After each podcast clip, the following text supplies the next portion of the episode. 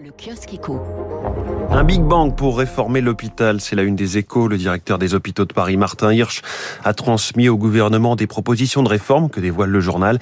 Il suggère d'en finir avec la grille de rémunération unique et prend la défense de la tarification à l'acte, qui a été très contestée. François Vidal nous expliquera hein, ces propositions de Martin Hirsch dans son édito à 7h10. Paiement mobile, l'Europe veut briser le monopole d'Apple Pay. C'est la une de la tribune. Bruxelles accuse Apple d'abus de position dominante dans les paiements sans contact, écrit le Figaro. Seul le wallet d'Apple est autorisé. On y revient dans un instant. L'Ukraine met à nu les faiblesses de l'Allemagne. C'est la une de l'opinion ce matin avec ce dessin de CAC où l'on voit Angela Merkel et euh, Olaf Scholz embarqués malgré eux dans un dirigeable géant gonflé au gaz russe. L'ancienne chancelière disant à son successeur, je t'assure qu'à l'époque, ça semblait être une bonne idée.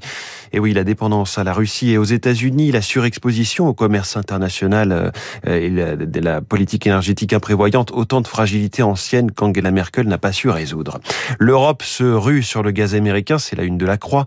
Le gaz naturel, une arme américaine face à la Russie, souligne le journal. Et puis plusieurs euh, de vos quotidiens reviennent sur la nouvelle affaire Carlos Ghosn. L'étau judiciaire se resserre, écrit le Parisien.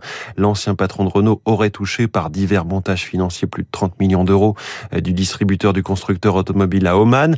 Libération consacre cinq pages à ce qu'elle appelle la noire de Gaune et révèle le contenu de la longue audition devant les juges de l'ex-PDG de Renault-Nissan.